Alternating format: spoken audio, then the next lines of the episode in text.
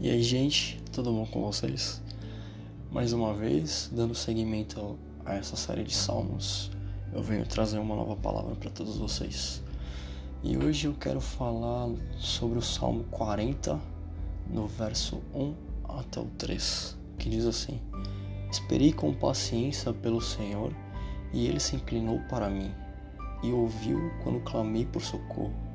Tirou-me de um poço de perdição, de um poço de lama e colocou os meus pés sobre uma rocha e firmou os meus pés. E me pôs nos lábios um novo cântico, um hino de louvor ao nosso Deus. Muitos verão essas coisas e temerão e confiarão no Senhor. Sabe o que esse Salmos ele me remete? Ele me remete a uma vida de uma pessoa que muito lutou, muito sofreu, mas que tudo suportou e que lá na frente tem uma história de vencedor para contar. E justamente esses somos nós. Nós somos aqueles que lá atrás, se não tivéssemos passado por tudo que nós já passamos, nós não teríamos histórias hoje para poder contar. Eu sempre me peguei pensando assim, nossa Deus, por que, que eu tenho que passar por isso? Por que, que eu tenho que passar por esse processo? Ou por que isso está acontecendo na minha vida? O que, que eu fiz de errado?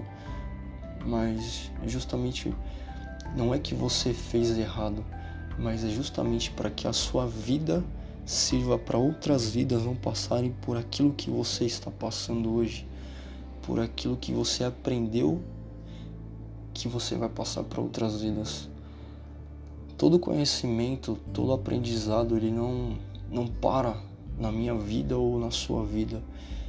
Porque imagina só, nós não conseguimos nos ver se não estivermos à frente de um espelho para ver o nosso próprio reflexo. Mas são os outros olhos que nos veem, são os outros olhos que veem as nossas atitudes, as nossas palavras, os nossos posicionamentos. São para os outros. Não estou dizendo que você tem que viver para os outros, mas a sua vida é uma vida que reflete na vida dos outros.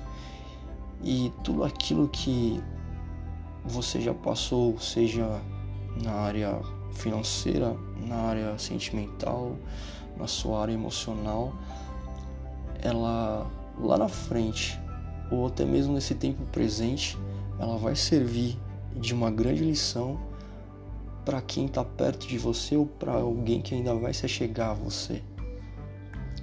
E eu gravei uma vez um vídeo pro TikTok. É, eu acabei me tornando um desses.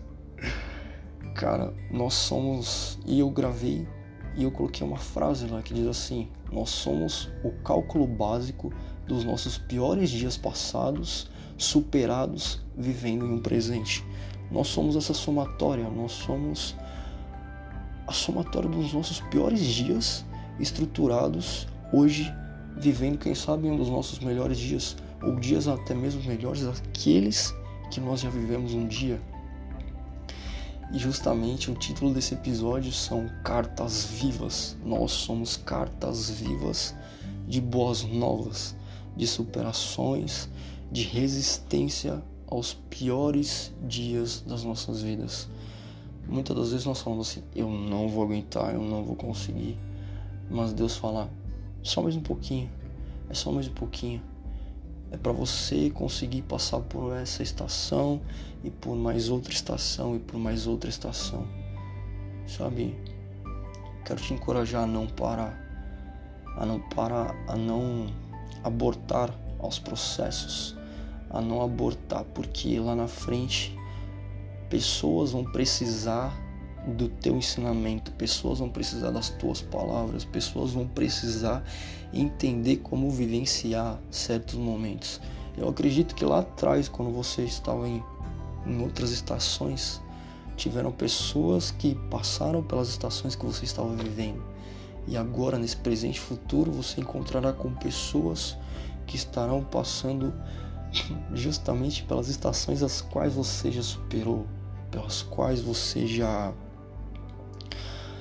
passou por cima, pelas quais você já resistiu, pelas quais hoje você até sorri lembrando de tudo que você já passou.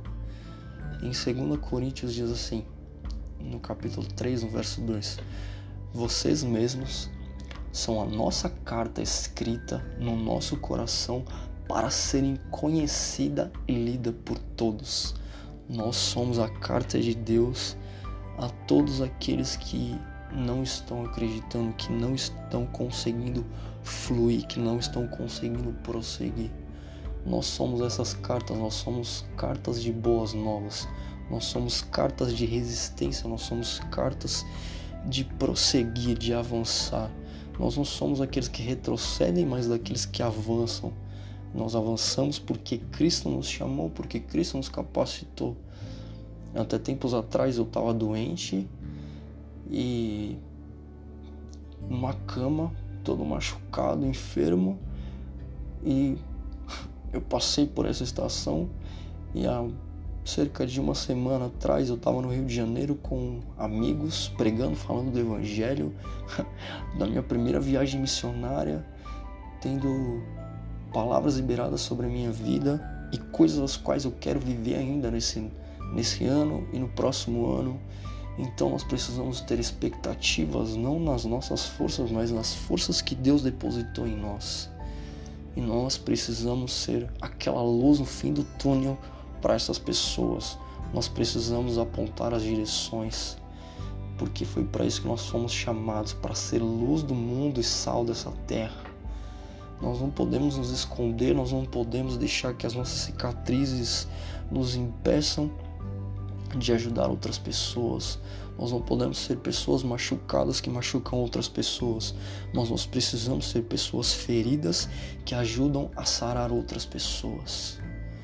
E eu quero fechar esse episódio com uma frase: Direções certas levam pessoas comuns a trilharem destinos incomuns. Que nós possamos ser essas pessoas que vão direcionar pessoas comuns a trilharem destinos incomuns. Essa é a palavra que eu tenho para vocês hoje. Que Deus abençoe.